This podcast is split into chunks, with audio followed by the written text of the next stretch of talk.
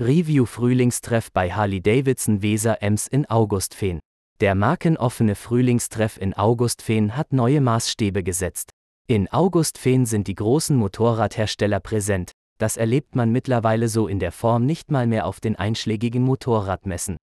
Das Highlight war der Stand von Ducati, das muss man einfach mal so sagen. Bei Harley-Davidson sah es eher klein aus, das täuschte allerdings etwas, denn es waren über 20 Harley-Davidson Vorführermaschinen vor Ort, mit denen auch mehrfach Probefahrten gemacht werden konnten. Trotzdem ist das definitiv ein Punkt, an dem Sie bei Harley-Davidson noch arbeiten sollten.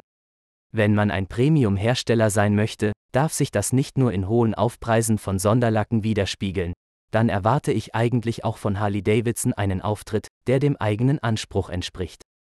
Es gab ein ganz besonderes Highlight für Harley-Davidson-Fans.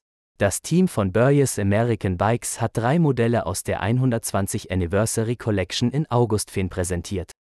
Für die 120 Anniversary Street Glide Special und die 120 Anniversary Fatboy 114 war das sogar die Deutschlandpremiere.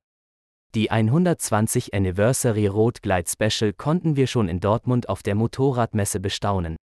Die Jubiläumsmodelle sind gerade das heiße Thema in der Harley-Szene, was sicherlich mit ein Grund war, dass einige Biker sogar von Kiel und Hannover angereist sind.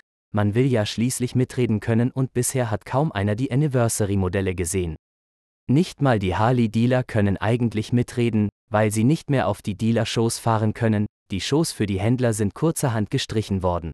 So kann man natürlich keine Emotionen an die Kunden übertragen. Das Wetter spielt immer irgendwie mit.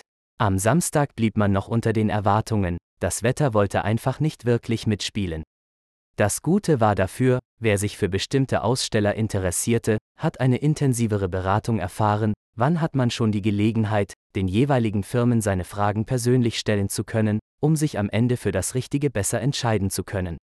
Denn es waren wirklich gute Firmen dabei, gerade das beratungsintensive Thema Fahrwerk war so ein Fall, hier konnte man sich in aller Ruhe beim Team von Wilbers informieren, oder genauso bei Kellermann. Hier gab es alle Infos zum Jetstream LED-Blinker mit Lauflicht und dem anderen LED-Sortiment. Freunde vom Sound konnten sich bei Kestec, Jekyll und Hyde informieren und Sena. Cardo hat ja im weitesten Sinne auch was mit Klang zu tun, war aber eher für die Kommunikation zuständig. Taschenhersteller Dimit oder SW Motec und nicht zu vergessen, die beiden großen Burgess Stores waren genauso geöffnet, wie die Werkstatt und das DynoJet Tuning Center.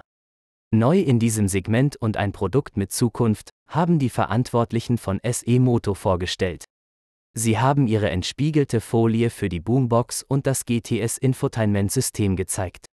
Vor allem, wie einfach die Installation der Folie ist und was für Vorteile der hochqualitative Displayschutz hat. Gerade in Sachen Display erwarten wir ja von Harley Davidson dieses Jahr noch was Großes. Am Sonntag war dann nicht nur die Sonne zu sehen, es kamen tausende Biker, die Durchgangsstraße war gesperrt und nur für die Zweiradfraktion geöffnet. Einerseits klasse, wenn man so viele Bikes vor der Tür hat, gibt es hier viel zu sehen.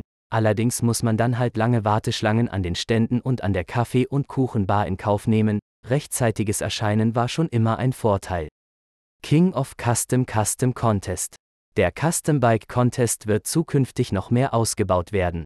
Burgess hat sich den Namen nicht nur schützen lassen, der Wettbewerb soll auch zu einer Marke mit Namen werden. So gab es dieses Jahr schon einen exklusiven King of Custom Ring aus Silber im Wert von 500 Euro zu gewinnen, so in etwa auf die Art, wie man es von den großen US-Bike-Shows kennt. Die Gewinner sind Erster Platz Rolf Müller mit seinem Shovel, zweiter Platz Jerome Pläsier mit dem Heinecker und der dritte Platz geht an Luis Erdmann mit seiner sehr gut umgebauten CX500. Fazit, kurz zusammengefasst, der Samstag war wetterbedingt ruhig, aber trotzdem gut.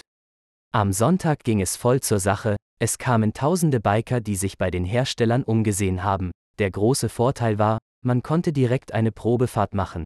Diese Gelegenheit hat man bei einer Motorradmesse, die in der Halle stattfindet, so nicht.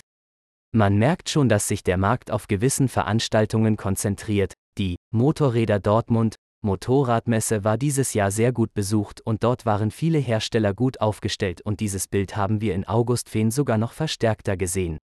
Hier waren die Top-Hersteller präsent und haben ihre aktuelle Produktpalette vorgestellt. Auf dem Frühlingstreff in Augustfehn konnten wir einen ausgezeichneten Auftakt in die neue Saison 2023 erleben.